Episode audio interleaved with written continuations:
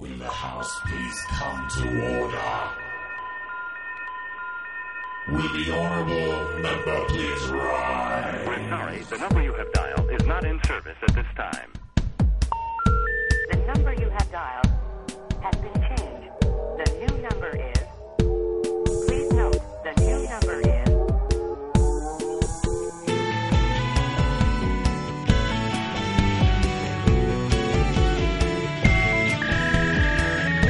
Bienvenido al mundo de Nostalgia Digital. Todo lo que nunca te preguntaste sobre computación del año del moto, y lo que a nadie le importa, en un solo sitio.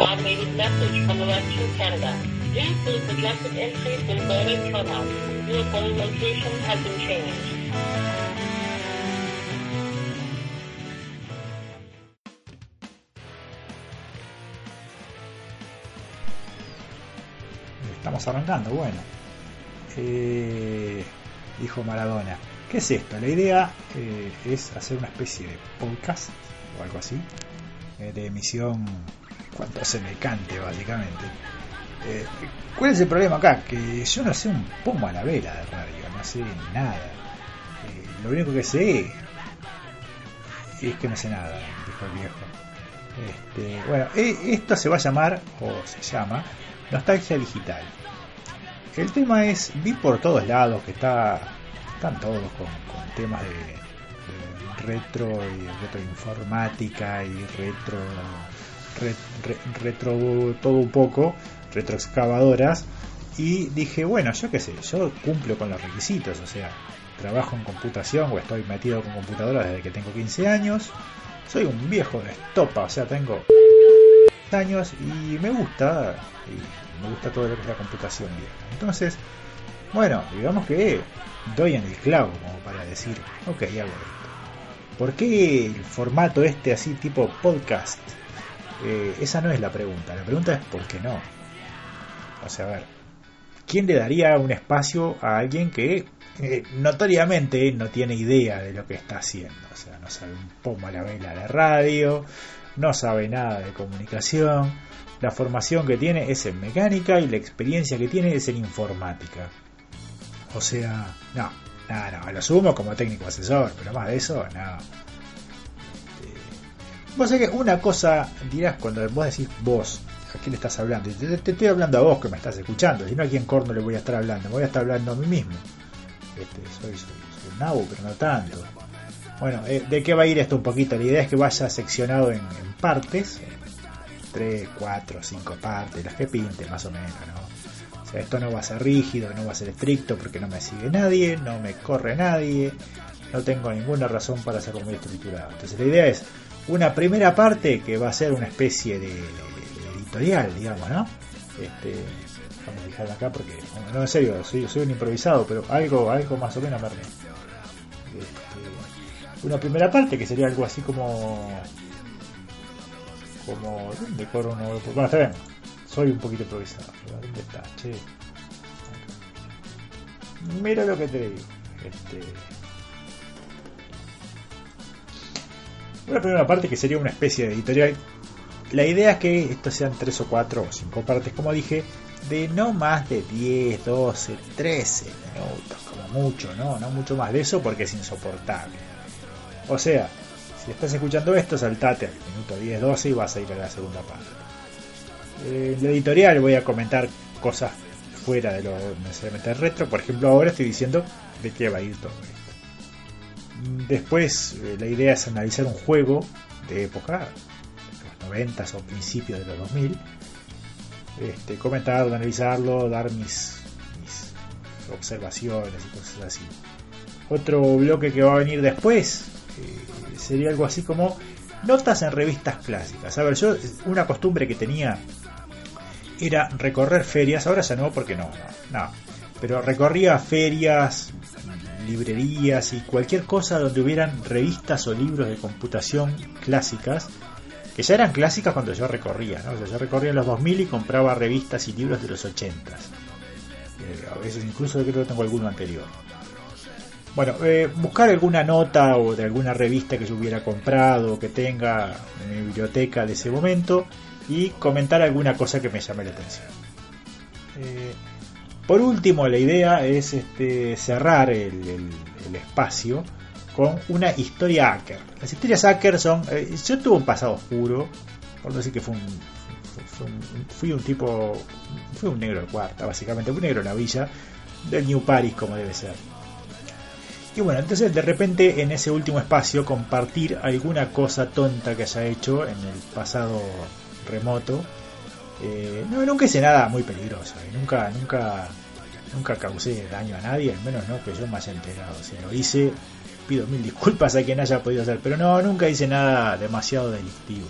Pero sí puedo comentar de repente alguna, algún- algún- alguna historia de algún crack que desarrollé, o algún tipo de estudio que hice en su momento, o tonterías como yo que sé, por ejemplo, recuerdo que en algún momento trabajando con un italiano hicimos un port eh, de, una de las primeras este, librerías para reproductor de MP3 en DOS, porque cuando los alemanes de la Fraunhofer lo hicieron, lo hicieron en, en C y bueno, para eso andaba en Windows Bar- bárbaro, pero los que teníamos PC 386 que no nos daba para Windows, no podíamos escuchar MP3. Y bueno, es una de las cosas locas, lindas que se hicieron en su momento. Eh, Eso, le voy a comentar tonterías así. Este, después, eh, otra cosa que, que- es interesante es la música que va a haber acá. eh, más allá de alguna música de, de- de algún juego que esté comentando, de alguna revista que me llame la atención, algo así relacionado, va a ser música libre. Este, música bajada de Free Music, creo que es que la bajé. Este, si era de Free Music es algo así. Eh, y me gustó, eh, sí, Free, Free, Free Music Archive, freemusicarchive.org. Este, me gustó de ahí primero que nada porque si en algún momento llego a subir estos audios a algún lado, nadie me va a venir a reclamar, ah, che, pagaros los derechos por la música esta que estás poniendo, sos un delincuente, porque esto es música que es libre, promocionar a los artistas. Este, o sea que si alguna vez subo esto a algún lado, lo que voy a poner sí es un, un, este, un enlace a las a los artistas que van a estar sonando de fondo. Eh, de repente entre bloque y bloque voy a poner algún temita. Tengo un tema que es este la cortina que me, encantó, este que es de una de estas bandas.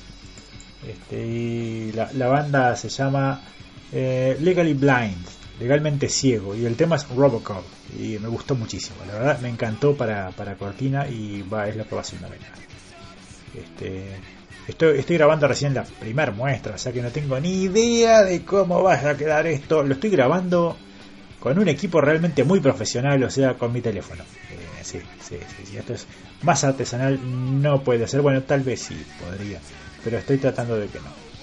Este, bueno, una de las cosas contra las que tengo que, una de las cosas contra las que tengo que pelear es contra el latiguillo de este. Es algo que realmente me jode cuando cuando escucho este, locutores que tienen latiguillos y todos los humanos los tenemos y se aferran y no se dan cuenta de que están pegados a un latiguillo. Entonces, este, te meten, por ejemplo, yo acabo de meter de vuelta este, ¿ves? Este, y de nuevo, ¡ah! Eh, es infumable, infumable. Bueno, Eh, se me va la vida, che, se me va la vida y no sé qué más meter en este, en esta especie de- de editorial.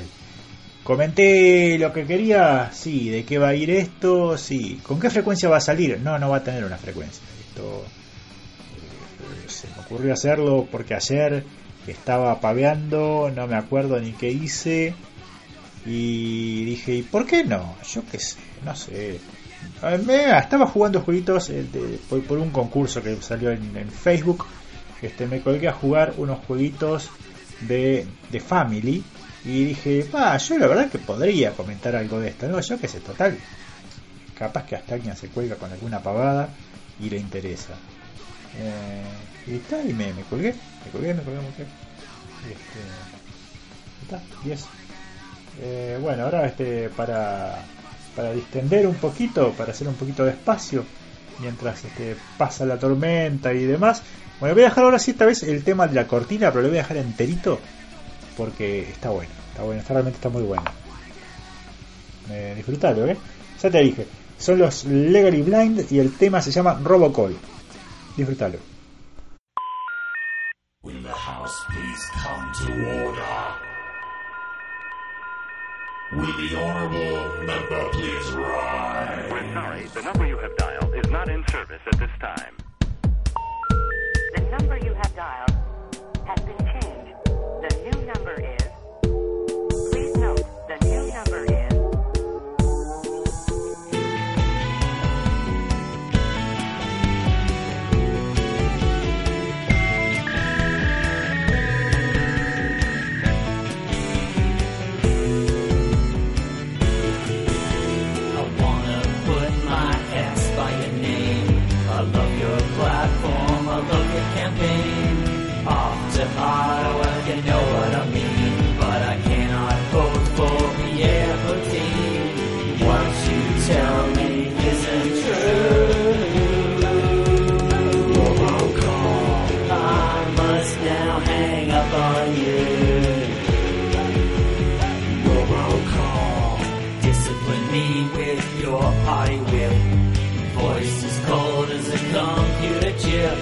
I wanna take a seat in your caucus. Under the desk of the center block office. Registered to vote and I cannot wait. On my calendar I've circled the date. I want you as my parliamentary member. Where do I vote? I can't remember what you tell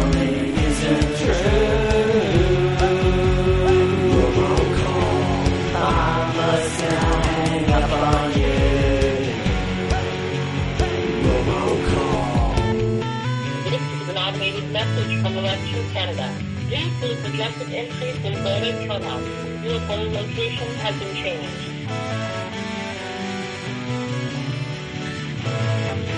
So the telephones ring across the nation, giving directions to the wrong polling station. The source of the call is anonymous, a robot voice that you cannot trust, a pipeline of power. You just grab it out of the boardroom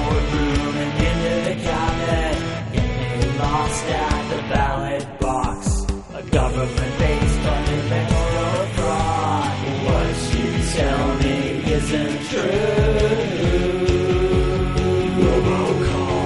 I must now hang up on you. I got stood up on election day. I had a date, but at a different place.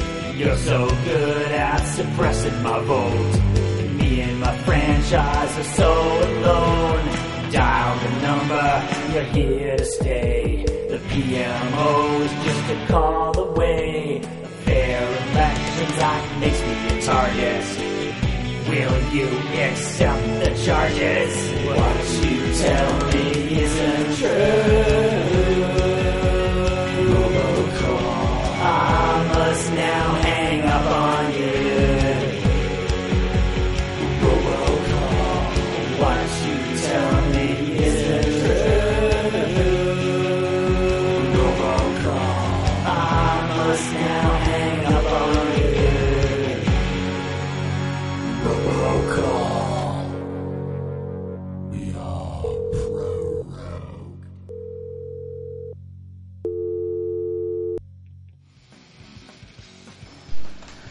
Pero el primer juego de la, de la semana, del, del programa, vos sabés que yo tenía unas ganas bárbaras de mandarme con una fácil, tipo una que sepamos todos, una que a todo el mundo le guste, no sé, un, un, un Indiana Jones and the Fate of Atlantis, un Monkey Island 2, un Street Fighter, un Mortal Kombat, algo fácil, ¿no? Algo, algo, algo lindo, algo que a todos nos encante.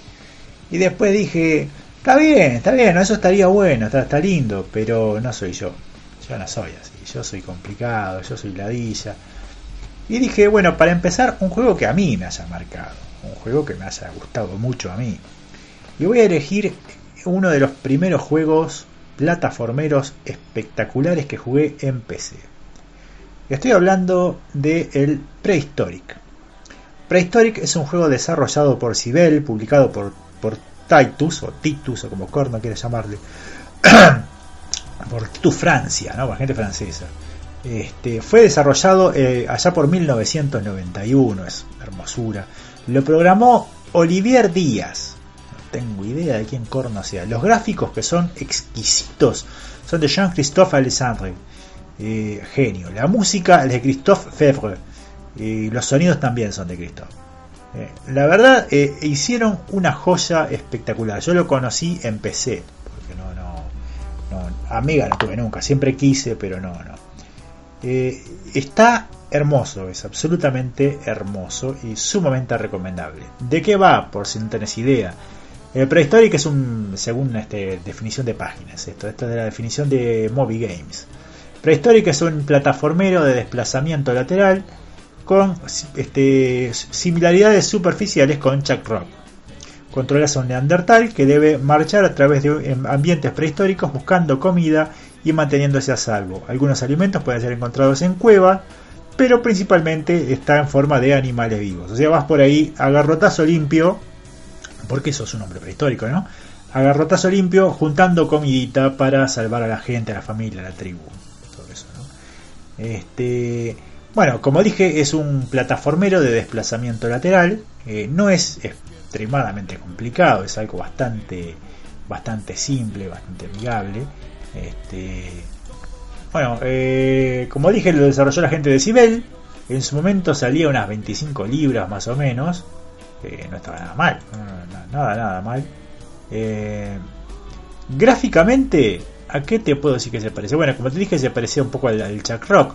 Es un plataforma bastante clásico, con píxeles de tamaño más o menos regular. Eh, nada, nada, nada especial. Eh, bueno, salió inicialmente para Commodore Amiga, para Amstrad CPC. Aparentemente hay una versión de Android, la verdad que no tengo ni idea. Salió para Atari ST, para CDTV, para DOS. También está para iPad y para iPhone. La verdad que no tenía ni idea de que existía para esto. Este, en DOS la puntuación que le da la gente de Moby Games es de 61 puntos en 100. Para Commodore le dan 67. La verdad que a mí me pareció espectacular. No, no, no estoy seguro de que, de tiene esto. Bueno, cosas que desarrolló el amigo francés Olivier, Olivier Díaz, francés Díaz. Sí. Bueno, este señor eh, tiene en su palmarés pequeñeces como Rayman 2, eh, Beyond Good and Evil, es un señor importante, ¿no? O sea, fue diseñador de Rayman 2, programador ingeniero prehistoric, hizo, también hizo arte y gráficos en Rayman, y figuran los agradecimientos en, en Beyond Good and. No sé qué es lo que hizo en particular ahí, pero eso es lo que nos dice la página de Moby Games. Este, bueno, ¿por qué me marcó este juego? Me marcó porque venía en un disquete de 3,5 de baja, o sea, de 720 kilobytes. Eh, entraba ahí y uno de los pocos juegos que me corría perfectamente bien en la PC que yo tenía en esa época, que era una PS2 modelo 25. Este, que era, era, era un bicho eh, espectacular, pero lento, ¿no? Era un procesador 8086, muy poca memoria, 140K de RAM. La tarjeta de video era una MSGA, o sea que no, no, muy poco. Y este juego podía soportar el modo MSGA y correr en 256 colores que nunca vi porque mi monitor era blanco y negro. Pero la experiencia era espectacular. Y el sonido por Viper, porque no tenía tarjeta de sonido, era brillante. Mucho más adelante lo jugué con pantalla color y tarjeta de sonido decente. Y la verdad que mejoró, mejoró mucho la cosa, ¿no? Digamos que la experiencia se hizo más disfrutable. Eh, cosa destacable de este juego, que era algo muy poco normal para los 90. Eh, enemigos gigantescos, pero gigantescos del tipo de que contra un sprite de 16x16 para los personajes, tenés un enemigo de repente como el primero, que es un dinosaurio que tenés que, que ganarle en un ring de box, y es una especie de tiranosaurio que ocupa toda la pantalla, toda la pantalla literalmente, es enorme, y, y el humor de este juego es brillante, a ese, a ese dinosaurio vos le ganás dándole garrotazos en el dedo gordo del pie. Si así de ridículo como suena, bueno, es así. Es así y mejor todavía, porque realmente eh, tiene, tiene este juego tiene un humor muy, muy, muy bueno, muy, enfermizo. De entre los enemigos que tenés que derrotar, bueno, hay pequeños, pequeños dinosaurios bebés, se llaman, hay osos, hay algunos pájaros por ahí que te saltan, eh, te ven, te saltan, te vienen corriendo. Este, hay un bicho tipo como un Pac-Man que tira bola de fuego, es una cosa amarilla, grandota. Está raro, está rarísimo, pero está bueno, está bueno, está muy loco. Este, bueno, tenés que ir saltando por ahí, salta mucho. eh, no nada, pero tiene una parte en la que se tira el agua. No vuela, pero anda en una ala delta. Y todo esto con tecnología prehistórica excelentísima. Y de nuevo, con un humor eh, realmente espectacular. eh, muy, muy, muy, muy genial. Eh, el, el factor este difícil acá, el factor dificultad, además de que tenés una barra de vida que a medida te van mordiendo o atacando de distintos animales se va bajando, pero por sobre todas las cosas lo que tenés es un reloj. Esto es un juego contra reloj, vas contra el tiempo que era algo bastante normal en la época. Este, casi todos los plataformeros o casi todos los juegos de la época eran cumplir una misión contra un tiempo determinado. Acá vos tenés un tiempo determinado para llegar al final de cada nivel. Si no llegás, obviamente muere de hambre, lo que sea. El tema es, si vos lográs llegar al final del nivel y no juntaste la cantidad de comida que precisa, volvé para atrás y juntá porque no vas a poder pasar al siguiente nivel. Eh, eso está muy logradito, muy prolijo. O sea, la dificultad de este juego está correctamente balanceada. Es un juego que es difícil, no como todos los juegos clásicos, es un juego noventoso, tiene sus dificultades. Eh, se hace progresivo, pero no, no es mortal. O sea, con un poco de entrenamiento, con un poco de práctica, lo podés llegar a pasar. Y a diferencia de otros juegos de la época, por ejemplo de la misma Titus, tenemos el Titus de Fox, que si no tenés un joystick no lo pasás, porque yo jamás pude pasar a la segunda pantalla. Está bien, soy un manco, pero jamás pude. Este juego con teclado lo pasás. Lo pasás tranquilamente. Y yo me acuerdo que probablemente si lo juego ahora no pueda pasar del primer nivel. Pero en su momento lo tenía tan calado este bicho que me llevaba 32 minutos creo que era. De punta a punta y marcando récord. Eh, es un jueguito bien cortito. Que también era algo bastante normal para la época. Sobre todo en plataformeros. ¿no? O sea, que son juegos que no tienen historia. Son más un desarrollo de mecánica y después disfrutar arriba de eso. Este, pero el humor, el humor de este juego es genial. No es normal, no era normal al menos, que los plataformeros tuvieran tanto humor o manejaran un humor tan simpático. Son muy tiernos, muy estilo chibi los personajes también. Por ejemplo, cuando vos le das un garrotazo en la cabeza a un dinosaurio, se queda sentadito en el piso con ojos grandotes y rascándose la cabeza. Es muy, muy genial. Cuando tu personaje muere, se convierte en un fantasmita con alitas y se va volando al cielo. Es re tierno, es, es, es muy, muy, muy prolijo. Este. Bueno, la versión PC tiene una banda de sonido muy prolija, muy, muy lograda para ser un juego PC del año del fleco. La versión Amiga obviamente es muy superior, muy superior y es muy recomendable. Si no tenés una Amiga, conseguiste un emulador este, y jugalo ahí, eh, que es como lo juego yo porque no tengo Commodore Amiga, ya voy a conseguir. En algún momento conseguiré algo de eso. Eh, mm, bueno, eh, el final es cuando el, el final el final finaliza y empieza por adelante, dijeron el eh, un par de años después sacaron una segunda parte en 1993. Salió Prehistoric 2, que está muy bueno, me gusta, pero me gusta más el 1. Está todo bien el 2, ¿no? Pero la verdad eh, me gustó más el 1. Eh, o sea, el, el, el, 2 gráficamente está mucho más logrado, tiene una, una estética mucho más prolija. Eh, bueno, el 2 lo sacó Titus para el MS2 y Amstrad, dice, me dice por acá eh, mi asistente Roberto Wikipedia. Eh, el 2 está muy bien, me gustó, no, no, no es algo que me desagrade.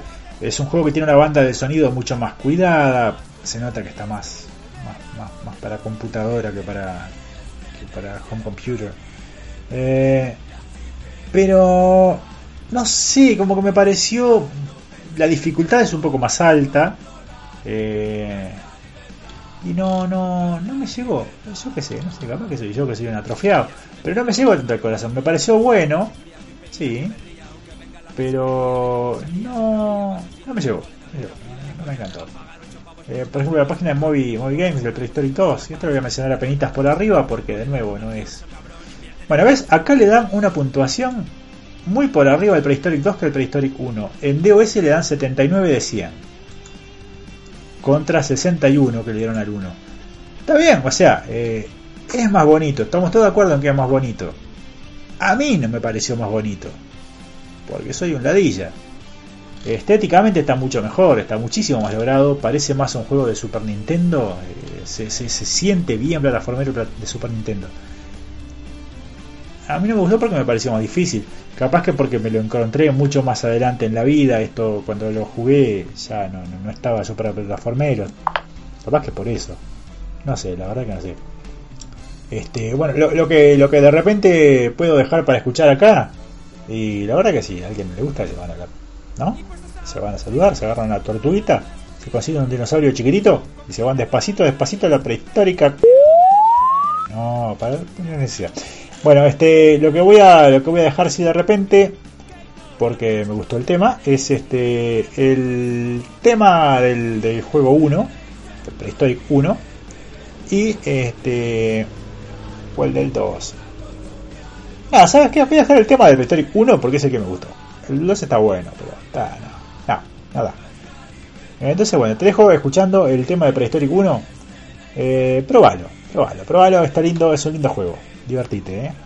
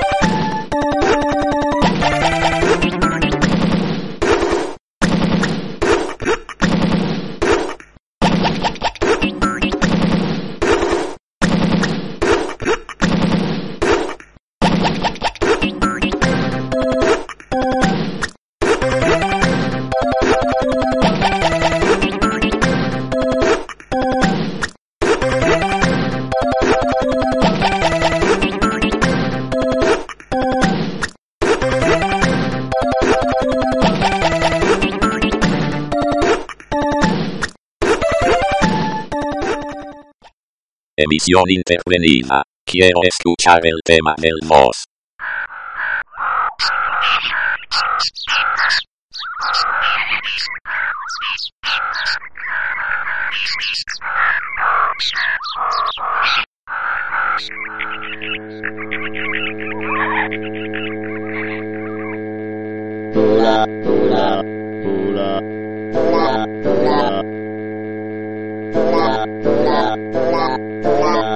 Y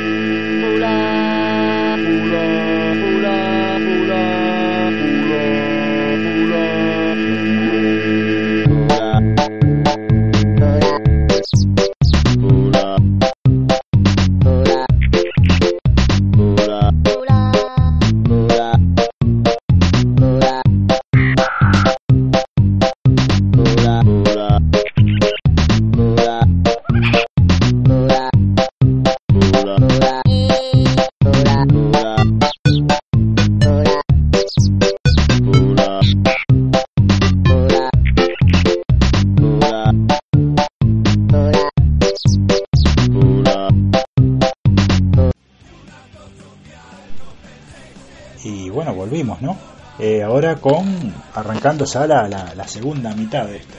Increíble. Eh, bueno, esta parte es la de las revistas clásicas.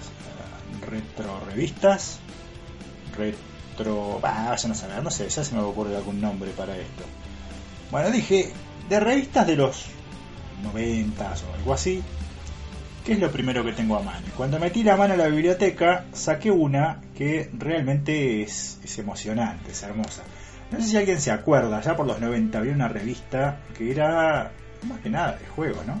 Era la revista Micromanía, que en esa época, que era la segunda época de Micromanía, ellos, segunda o tercera, estaban sacando este, en un formato sábado, en un formato grandote, y era genial. En este momento lo que tengo en la mano es la revista Micromanía número 65, que tiene en portada Cómo sobrevivir al combate de tu vida, Mortal Kombat, F-15 solo para adictos, Acero y Fuego en el cielo, Cyber Race participa en la carrera hacia el futuro, no tengo idea de que sea ese, Alone in the Dark 2, La maldición continúa, y Day of the Tentacle, guía completa para salvar al mundo, la guía de soluciones para Day of the Tentacle, papá.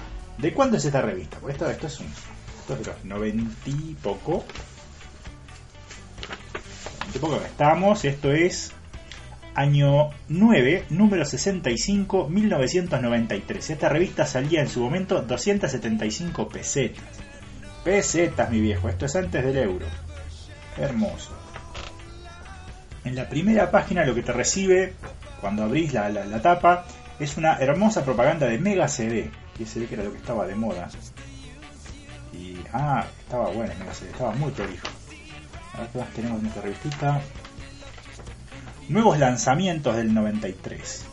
SSI lanzaba Stronghold, Clash of Steel y War in Russia. De estos creo que el que sobrevivió fue Stronghold, ¿no? Estaba más prolijo. Privateer, Stri- Strike Commander in Space. Privateer también estaba muy buena. Travelers hace su entrada en el PC. Tras cosechar un buen número de incondicionales en Amiga, inédito en, inédito en España, Travelers de Storm está. Guion Storm, supongo yo. Está ya listo para iniciar su andadura en PC. Exactamente 175 niveles. La verdad que no conozco este juego. No me dice nada. Cyber. Simulador de PC. Bien, tenemos, acá una, este, una propaganda de, una, de un video, de un VHS, de Fist of the North Star, el puño de la estrella del norte, el anime. Sí, sí, esto es un- una película anime. Publicitada acá, muy bien, muy prolijo. King Quest. Uy, mira, esta está tan, tan original esta revista que tengo incluso el cupón de suscripción. Deseo suscribirme a la revista Micromanía por un año, 12 números, al precio de 2.160 pesetas, lo que me supone un 20% de descuento. ¡Qué hermoso! Estas revistas eran espectaculares, incluían reviews de, juegos que iban saliendo, reviews de juegos de algunos viejos, incluían soluciones. Esta era la forma de tener soluciones de juegos antes de que existiera internet. O sea, los que jugábamos en esta época, en los 90, no teníamos cómo llegar a la solución de un bendito juego si no era por esto. En la parte de juegos de rol, hay una, esta revista le da muy para adelante a este juego. Y estaba bueno. Estamos hablando del Eye of the Beholder 3, Assault on Myth Dranor. O algo así es. Este, y estaba realmente muy bueno. En el, en el- en el encabezado dice, a duras penas salidos de las alcantarillas de Waterdeep y casi sin darnos una ducha, nos tuvimos que ir corriendo al templo de Drakmon para resolver nuevos problemas. Fue un largo, eh, fue un viaje duro y largo. Solo pasaba, solo pensábamos en alcanzar la calma que siempre llega tras la tormenta. Sin embargo, no hemos tenido descanso ni para tomarnos unas copas en la posada. Inmediatamente después de cumplir nuestra misión, se nos presenta la tercera parte de Eye of the Beholder. En fin, nos vamos a Myth Tranor. Y así arranca, ¿no? Y arranca con todo el juego. El juego está muy, muy prolijo en el orden de todos los Eye of the Beholder. Y es ampliamente recomendable. Está muy, gráficamente genial, sin ninguna voladura. Comparado con los juegos modernos no tiene nada que ver, pero para su momento, sí. Oh, bueno, esto es 1993, los 20 mejores, los 20 recomendados. En el primer lugar en ese año, Day of the Tentacle, de Lucas. Tremendo juego, una aventura gráfica. Si no la conoces, no sé qué hacer escuchando esto. En segundo lugar, Dune 2, eh, Dune 2, de Westwood Studios y Virgin Games, del editor. Bueno, Dune 2 es un juego de estrategia en tiempo real, uno de los primeros juegos de estrategia en tiempo real que sentaron las bases de los juegos modernos. Realmente eh, me encantó, fue el primero que jugué, me enamoré de la historia, me pareció genial hasta que leí el libro y la verdad que los libros de Dune me parecieron malísimos, que me perdone el, genio que escribió. En tercer lugar, Cyber Race, la verdad que no lo conozco, che, ¿qué querés que te diga? Está tercero y no tengo idea de lo que va.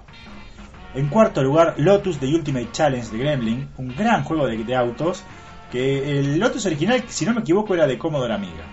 Pero en PC estaba, era de lo mejorcito que había en ese momento. En quinto lugar, antes que todo lo que vino después, Sensible Soccer. Era un juegazo de fútbol con personajes chiquititos, este, una dinámica sumamente arcade y hacía recordar mucho a jueguitos de fútbol de salón de arcade. No estaba muy, muy logrado. Sexto lugar, Pinball Dreams, que estaba genial. A mí me gustaba más el Pinball Fantasies de 21st Century. De- de 21st Century. Eh, para mi gusto, al menos, este, el Pinball Fantasy me gustaba más que el Pinball Dreams. Pero estaba muy bueno. Los juegos de pinball, eh, los juegos modernos con simulaciones de tablero, que están visualmente espectaculares, no llegan a la dinámica de juego de esto. Séptimo lugar, The Seventh Guest, un juego de, de Trilobyte version. Eh, tenía la gracia. Saludos a Gallardo. The Seventh Guest tenía la gracia de ser un juego de colección de pequeños jueguitos de ingenio. Eran muchos juegos de ingenio con unas gráficas muy prolijas.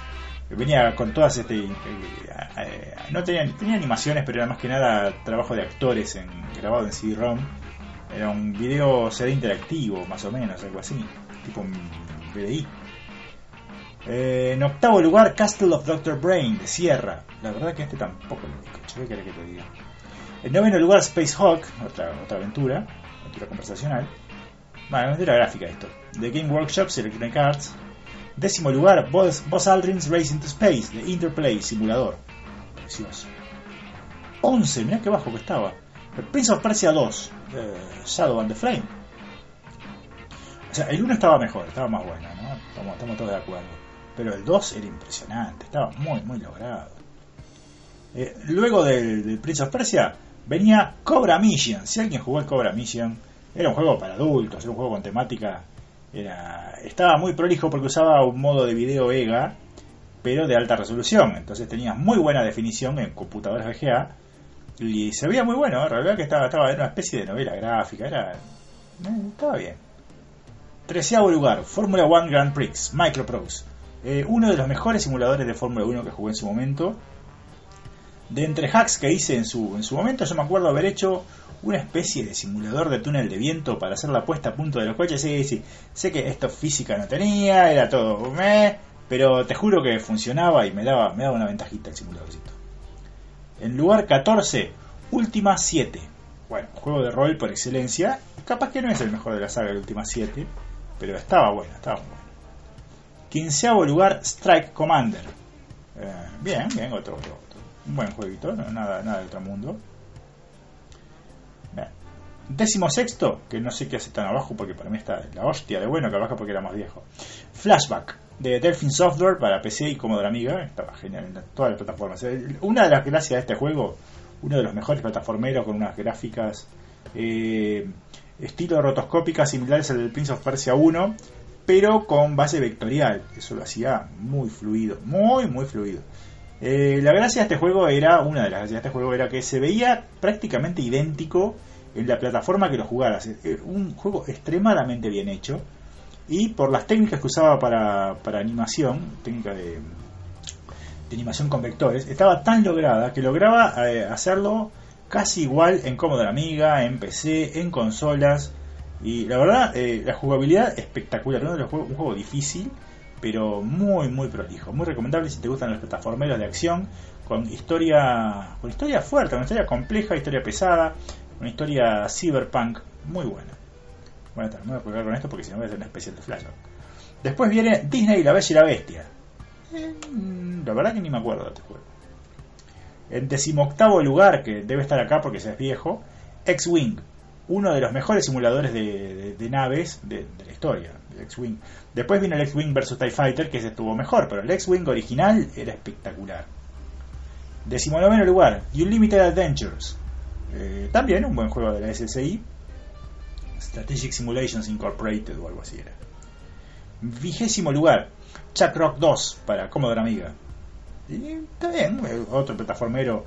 Bueno, como el de. Es, una, es una versión variada del que del especial de hoy, que fue este Prehistoric, ¿no? Es algo muy similar.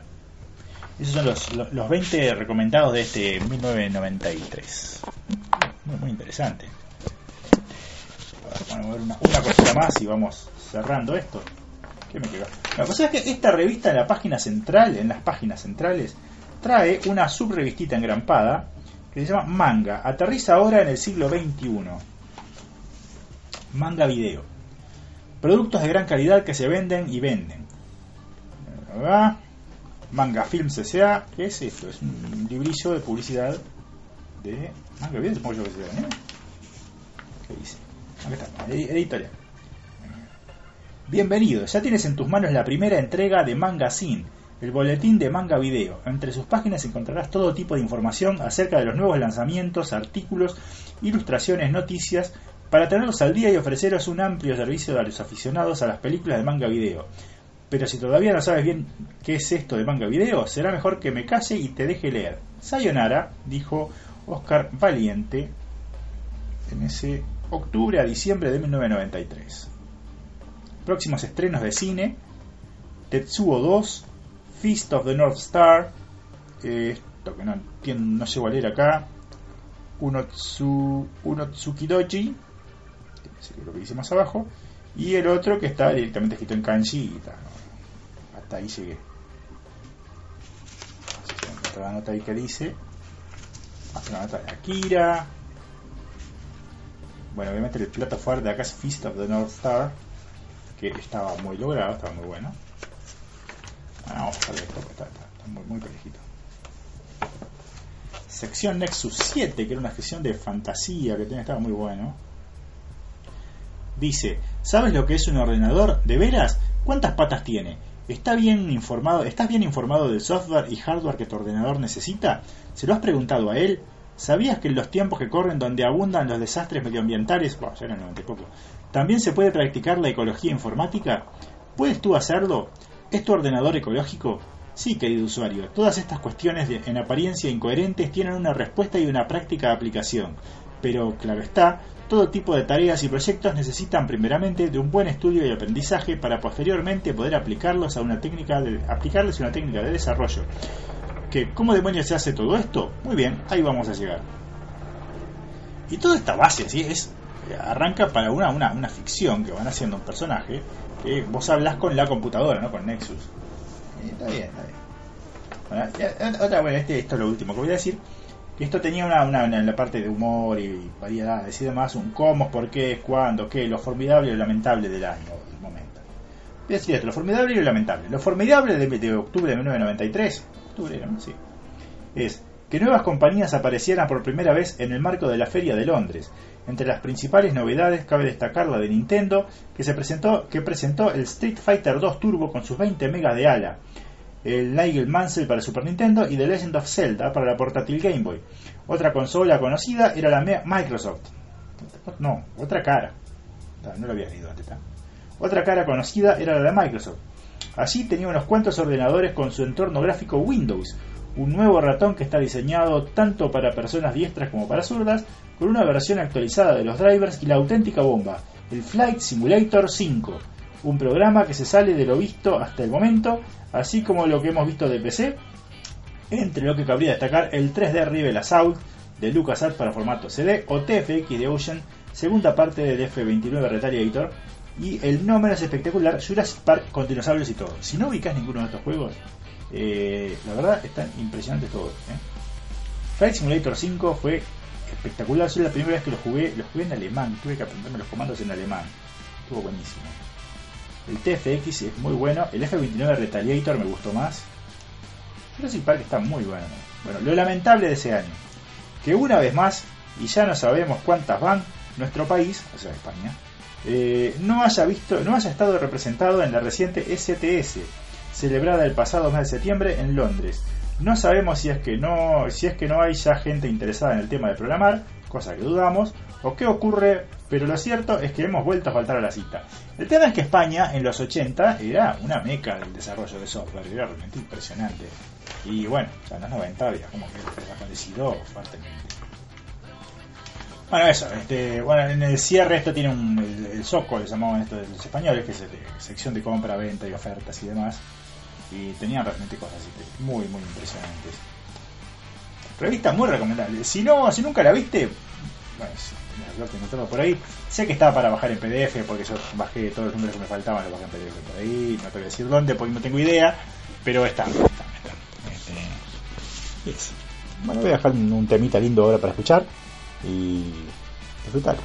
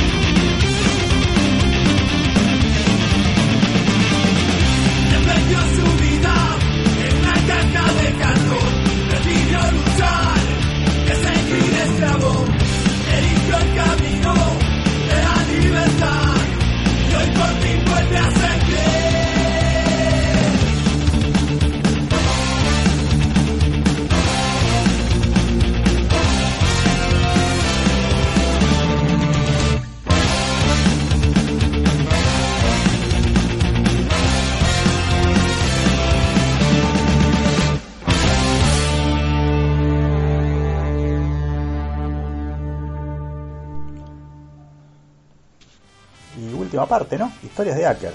Me colgué mucho con, con la revista, la verdad que me, copé mucho, entonces este. No sé, capaz que ahora me, dedico poquito tiempo. Bueno, primero que nada, em, ¿qué es un. ¿Qué es un hack? Vamos a buscar en Wikipedia, hack. A ver si. ¿Qué nos dice la definición del diccionario de Wikipedia?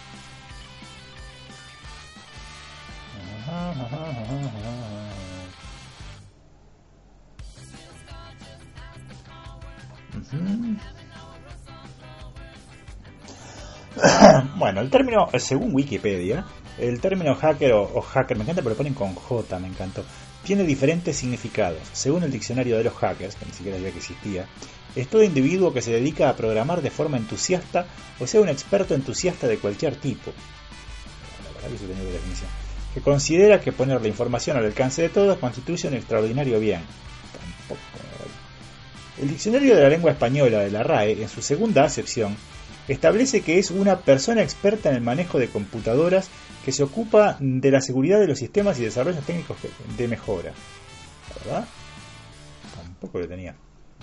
De acuerdo a Eric Steven Raymond, el motivo principal que tienen estas personas es crear para crear software en su tiempo libre y después distribuirlos de manera gratuita. Es el de ser reconocidos por sus iguales. Eh, Es, es Eric Steven Raymond, ¿no? El término hacker nace de la segunda mitad del siglo XX y su origen está ligado a los, con los clubes y laboratorios del MIT. Yo estoy más este. Comúnmente el término es asociado a todo aquel experto informático que utiliza sus conocimientos técnicos para superar un problema, normalmente asociado a la seguridad. Eh, está bien, pero ahora, eh, no necesariamente. Eh, un hack básicamente significa, eh, hack es hacha, hacker es hach- hachador, digamos, y se refiere a el que corta camino a los hachazos. Esa es la acepción inicial de hack, ¿no? El que llega a una solución por una forma creativa y original. Entonces, aclarado qué coño es esto de un, de un- hacker, eh, dije, bueno, ¿yo qué, qué- qué tengo que ver? Yo no soy experto, soy un aficionado, eso sí. Alguien que mete mano, sí. Alguien que le gusta andar a los hachazos, también. Prefiero más el machete, pero no tengo problema con andar a los hachazos. Digo, bueno. Eh, bueno, esta parte va a ser aburrida si no te gusta. No, bueno. Eh, bueno, eh, entonces voy a decir qué es lo que hice en un principio. En un principio, cuando, como dije, con la computación a los 15, este, cuando obtuve mi primer computadora, que me la trajo mi madre, eh, me fijé como objetivo, objetivo bien de pendejo de 15, ¿no? Objetivo era no comprar ni un solo juego hasta no ser capaz de hacer uno yo. La dificultad en mi perra vida había visto una computadora. Por suerte la computadora que me trajeron fue una, la, la IBM PS, PS2 modelo 25. Venía con todos los manuales de todo y la verdad que era muy autoexplicativa.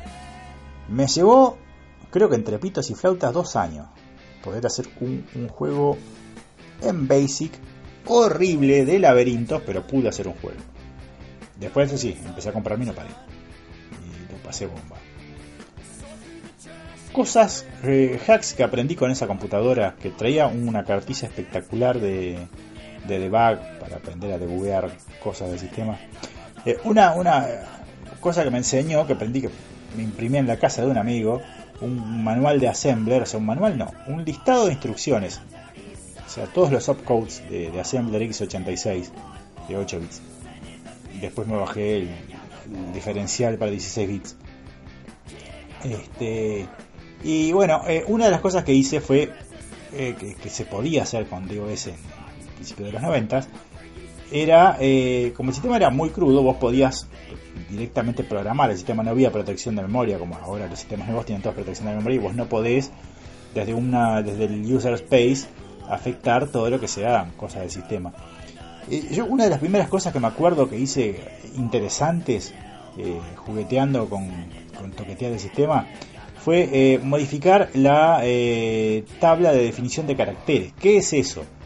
La computadora de OS, sea, de OS en particular, no, no la computadora, eh, eh, guarda los caracteres, la forma en la que se dibujan los caracteres en memoria. O sea, son, espacio de bits, si vos, bla, bla. Que eso se encarga la- la- el gestor de páginas de código, todas las porquerías internas del sistema operativo. No es algo de acceso, pero si mapeas la memoria podías encontrar dónde estaba que DOS guardaba la definición de, de- de- de eso. ¿Qué te permitía?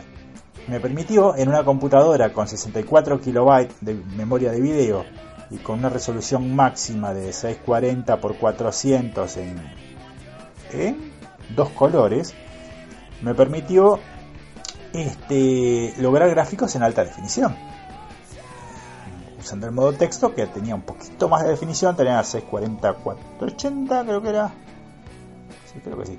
Eh, me permitió usar ese modo con un poquito más de colores. Un poquito más, estamos hablando de, de pasar de 640 400 dos colores a 640 480 16 colores. Con trucos, ¿no? Porque vos en realidad no estabas haciendo todos los píxeles, sino solamente mapeo. Pero funcionó, funcionó y fue genial, fue espectacular.